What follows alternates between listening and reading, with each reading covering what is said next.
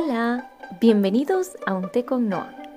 Hoy vamos a hacer una receta muy sencilla. Es una de las bases para casi todas las recetas que yo hago. Muchas veces la incluyo en los ingredientes cuando publico las recetas en Instagram y las personas se preguntan, ¿qué es eso del licuado? Yo le llamo licuado de vegetales. Es un triturado de algunos vegetales que ayudan a darle a las comidas sabor y sazón. Esta receta, que quede claro, no reemplaza a ningún vegetal. No la utilizo como un sustituto de ninguna comida o vegetales, es más bien un complemento para darle ese sabor de forma sencilla a nuestros platos. Y quiero presentársela para que podáis reemplazar esas pastillas de caldo de vegetales y esos bricks de caldo, que para mí son súper procesados. Así que empecemos. Para esto vamos a necesitar apio, ajo, cebolla, perejil, pimiento, cilantro, orégano y agua. Yo recomiendo tres ramas de apio, cuatro dientes de ajo, media cebolla, 20 gramos de perejil, 200 gramos de pimientos, cilantro y orégano al gusto.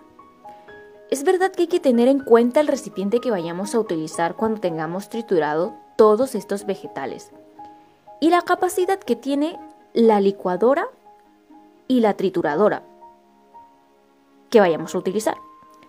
Yo para guardar este licuado utilicé un tupper de cristal que tiene una capacidad de un litro y medio. Antes de triturar tenemos que lavar muy bien los vegetales. Después tenemos que picarlos y cuando esté todo picado lo añadimos a la licuadora o a la trituradora le colocamos un poco de agua y listo. Así que vamos a ello. Vamos a triturar nuestra cebolla y todos nuestros vegetales.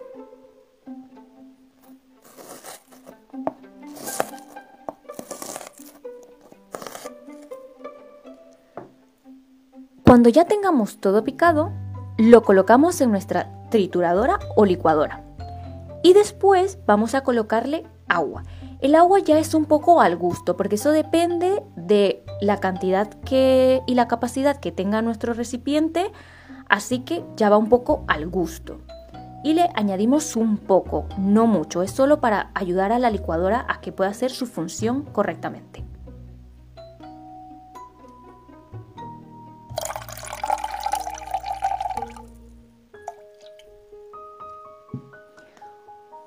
Cuando ya le hayamos añadido el agua, vamos a poner la licuadora o la trituradora a funcionar.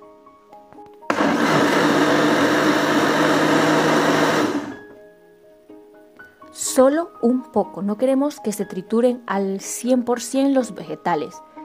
Queremos que tenga un aspecto bastante guay. Ahora vamos a colocarlos en nuestro tupper o el recipiente que tengamos lo tapamos y lo guardamos en la nevera. A mí me suele durar una semana y media porque se lo pongo a casi todas mis comidas, tanto al arroz, las lentejas, cuando cocino el seitán, el tempe o cuando quiero preparar soja texturizada con tomate. La verdad es que todo me funciona y le da un sabor a las comidas súper rico, así que os lo recomiendo y si lo utilizáis eh, podéis pasar por mi Instagram arroba unteconnoa y mencionarme. Así que espero que os guste y que vaya todo bien. Adiós.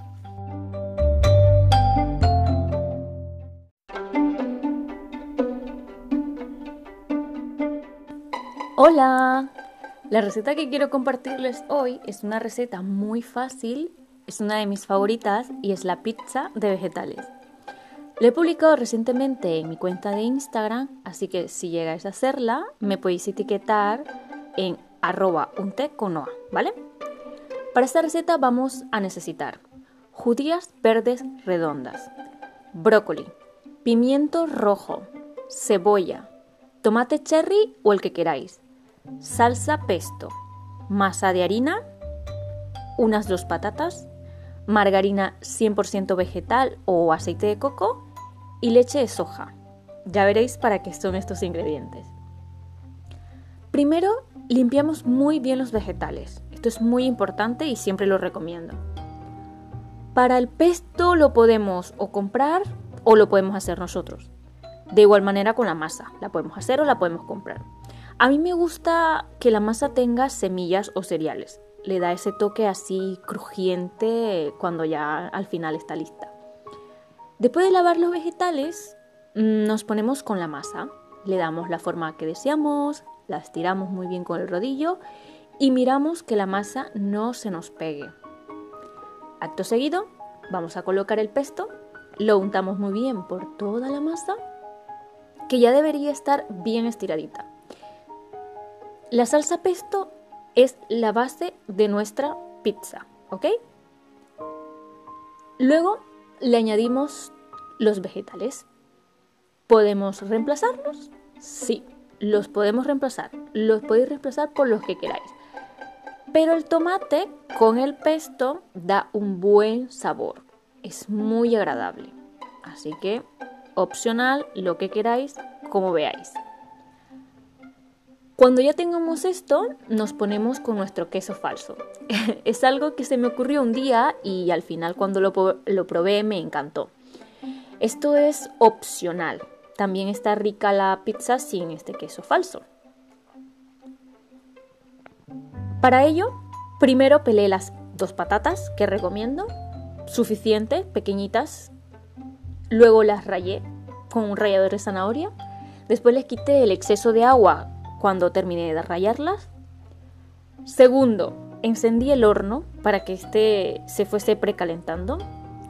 Seguidamente puse una olla con un poco de margarina 100% vegetal, un poco, no mucho, y le añadí leche de soja, le fui añadiendo poquito a poquito hasta que tuviese esa mezcla y ese olor tan rico que, me gusta. Luego empapé las patatas ya ralladas hasta que éstas se mezclaran muy bien con, la leche de soja y la, y la margarina. Posteriormente coloqué las patatas impregnadas sobre, la, sobre toda la pizza y para finalizar puse la pizza en el horno. A mí me suele tardar unos 30 a 45 minutos. Mm, cuando sale, tiene un olor y un sabor. Es riquísima, de verdad, se las recomiendo y espero que os guste. Así que pronto volveré por aquí con más recetas, así que que aproveche. Adiós.